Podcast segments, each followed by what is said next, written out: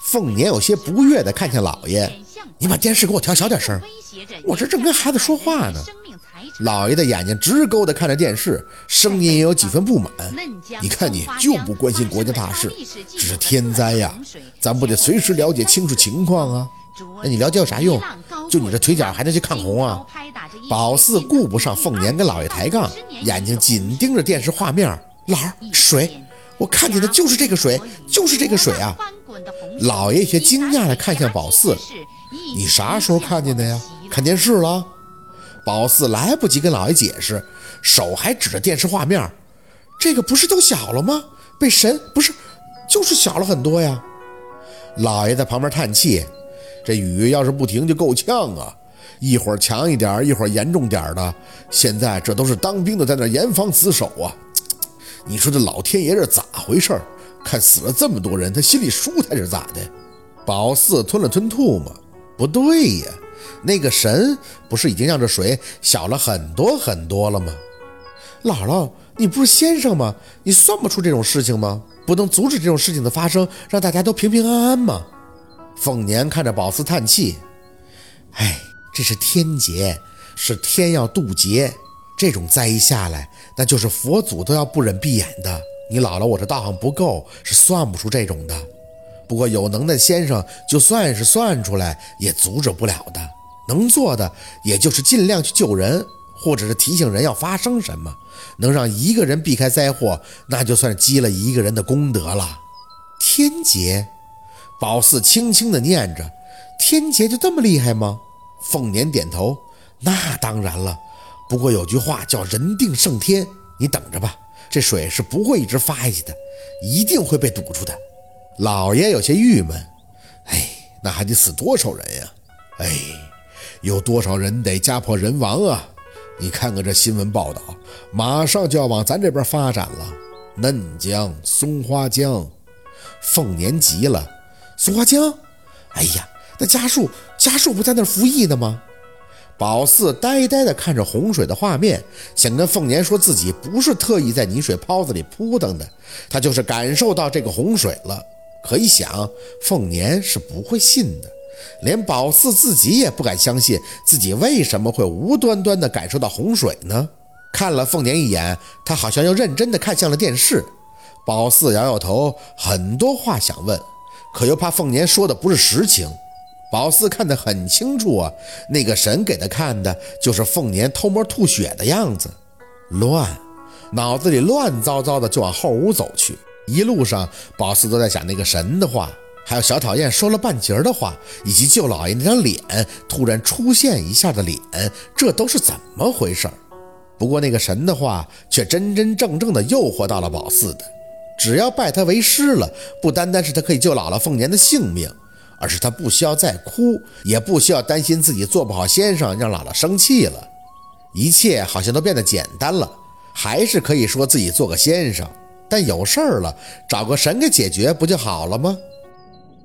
正想着，一拉后屋的门，小六就跟猴子一样灵巧的伸手去摁电视开关，结果一看见宝四，随即长吐出一口气：“哎呀，四姐，你能出点声吗？”我吓死了，我以为我妈回来了呢。宝四切了一声，不爱搭理他，翻着抽屉里找出一张红纸就撕了起来。人形很简单。小六瞄了他一眼，想问什么，但明显电视的诱惑力更大，赶紧摁下了播放，自己继续津津有味、惜时如金地看了起来。砰砰砰！电视里突然传出一声响，小六一跃蹦地，biu biu biu biu biu biu。宝四被他这样弄得心一激灵，刚想说他，只见电视里的男人很帅气的手持双枪，一阵的扫射，小六的眼睛都冒光了，嘴里大叫着：“小马哥，小马哥，太帅了！”直看着画面，宝四一把抢过遥控器，一阵快退，重看电视里那个男人开枪的样子。四姐，你干啥呀？你不是不爱看枪战片吗？我要往后看，他在给大哥报仇呢。宝四不理他，整个就是遥控器在手，天下我有的气势。直到反复看了两三遍，宝四呆呆的张口：“这声音我听过，怎么可能呢？”小六抢过宝四遥控器：“咱这没人有枪，只有大哥才有呢。”不，我就是听过。宝四很认真的看着小六。有一天，有个东西在顶着我的头，很凉很凉。我记得很清楚，就是发出这种声音。我还跟我太姥说放鞭炮了。小六丝毫不掩饰地对着宝四的嘲笑：“ 你就那你你那就是听见放鞭炮了，那又不是。”说着说着，他又不敢再那么笑了，看着宝四一本正经的脸，清了一下喉咙：“你你做梦呢？对，就是做梦。”宝四点头，上去一把握住小六的肩膀：“我做梦梦到有人朝我开枪。”小六被他样子吓着了。啊！我妈说是日有所思才夜有所梦的，你白天肯定是想到啥了才会梦到的。宝四努力的回忆，我做听到枪声的这个梦是二舅咬鸡的那晚。谁咬鸡了？我爸呀？啥时候的事儿啊？脑子里的画面开始来回的闪动。宝四像是想到了什么，又捋不出头绪，而且是一片的乱麻。四姐，你说啥呀？我爸啥前咬过鸡呀？那什么毛病啊？他咬过他。宝四很认真地看着小六。我二舅得罪过一个东西，他要找我二舅的麻烦，所以他会让我二舅不正常。后来还说二舅找你妈，然后用血。我想起来了，脑子里的线终于捋出了头绪。若文被针刺的那晚，宝四就蹲在墙外偷看的，所以他摸到了鸡血，还看到了一个男人。那个男人让宝四起来跟他走，是。穿着中山装的男人，对，中山装，因为老爷有一件，所以宝四记得特别清楚。梦里的这个神虽然脸不一样，但是衣服穿的是一样的。那件衣服宝四认得，是他，原来是他。四姐，你到底要说啥呀？小六被宝四弄晕了，你别掐我肩膀啊！还能不能让我看电视了？我要看小马哥。